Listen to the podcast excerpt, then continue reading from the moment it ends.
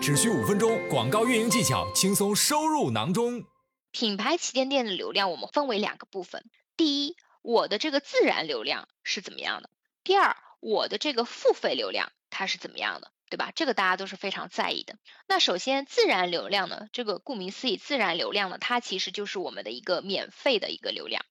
这个呢，是所有我们的这个品牌卖家在我们这个网站上面，我们去建立这个品牌旗舰店之后，我们都会得到的这样子的一些链接的一个方式。那第一点。是什么呢？就是我们这个独有的亚马逊的 URL。可能很多人啊，就是包括之前我们在线下培训的时候，也有卖家会问到我们，是说，哎，为什么我要去做这样子的一个品牌旗舰店哦？我好像没有觉得它特别的重要，或者是说什么？我曾经被问到过这样子的一个问题。但是其实大家知道吗？为什么一个独立的一个亚马逊的 URL 会非常的重要？它的重要呢，主要是在于，其实在国外本身，大家在购物的时候，它的品牌的意识是非常强的。哪怕在国外，连路边的一家小的花店，或者是说像独立书店的这样子的一个感觉，它都会有自己的官网去讲述它的一个品牌的一个故事，因为它需要树立它这样子的一个形象，去聚拢跟收集越来越多喜欢它的这样子的一个用户。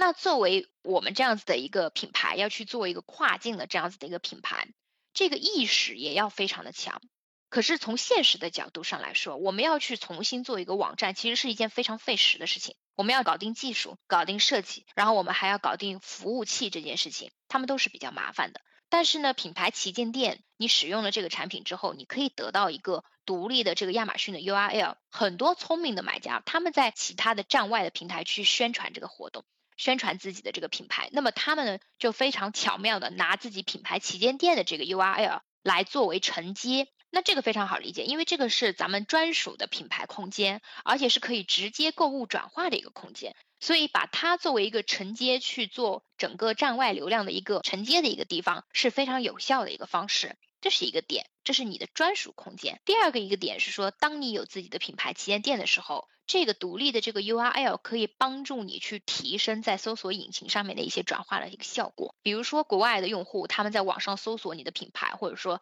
搜索一些相关的这个内容，那么你的这个链接可能就会出现，那么就会把日常他们的一些搜索的这个需求进行导流。那第二点呢，就是品牌名称链接。这个呢非常好理解啊，我们在大家自己我们自己的这个 listing 页面上，我们的这个 A 加页面上面，每一个这个 ASIN 具体的这个商品详情页的这个产品标题的上方，不是有一个我们的这个小小的这个品牌的名称的链接吗？那那个呢，我们以专业的叫它 byline 的这样子的一个词，但它其实也是一个非常好的一个自然流量的一个入口。因为它的一个使用的一个场景是说，当消费者通过你，比如说你做 SP，或者是说你其他的这个方式，他们浏览了你具体的 ASIN，然后他们通过这个 ASIN 对你的这个品牌产生了兴趣之后，他们就可以通过这个链接来产生整个的进一步的这个了解。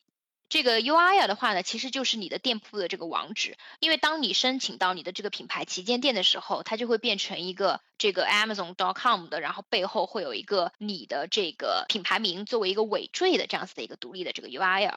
那第三点的话呢，就是这个社交分享，这个也非常好理解。大家有经常看到，比如说大家的这个旗舰店啊，或者是说平时自己的这个旗舰店的这个下方会有各种各样的社交媒体的分享按钮嘛，对吧？那如果有些人来了你的店里面之后，对你这个店铺、对你这个品牌，哎，他有兴趣，那么他就比较倾向于比较会能够把你的品牌通过这些渠道分享出去。所以这三块呢，其实都是一些免费的一个好的一个自然的这个流量。那可能有一些卖家会问了，也是非常现实的问题。我作为一个今天是刚起步的一个可能新的一个品牌。那其实我在非常低的一个知名度的一个背景情况下，我其实很难获得自然流量，对不对？那么这个时候的话呢，我们就需要外力来帮助我们推广我们的品牌，那么就会涉及到我们的这个付费流量。那付费流量呢，大家可以理解为它其实主要也分三块，前两块呢，它主要是站内，然后第三块呢，它主要是亚马逊站外，那它是这样子的一个区别。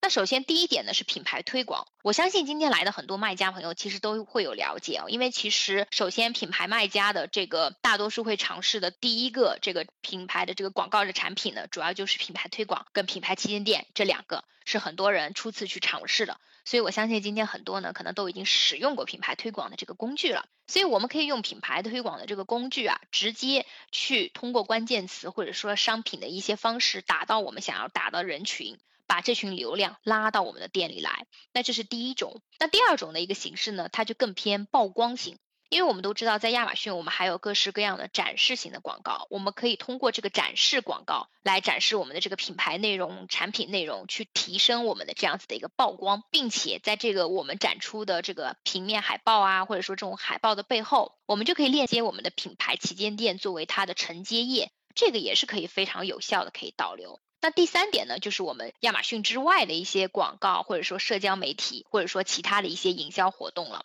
那我了解到，其实像很多的这个卖家朋友，我们都是做各种各样类目的嘛，比如说做家居啊，或者是说做服饰啊等等。那么有不少的这个卖家朋友已经会尝试在站外，通过找国外的社交媒体的一些网红，让他们来为我们带货，来去导流。所以这几个品牌推广展示的这种广告，还有站外的这个营销的这个活动，那这三块其实主要就是品牌旗舰店的整个的这个付费的流量。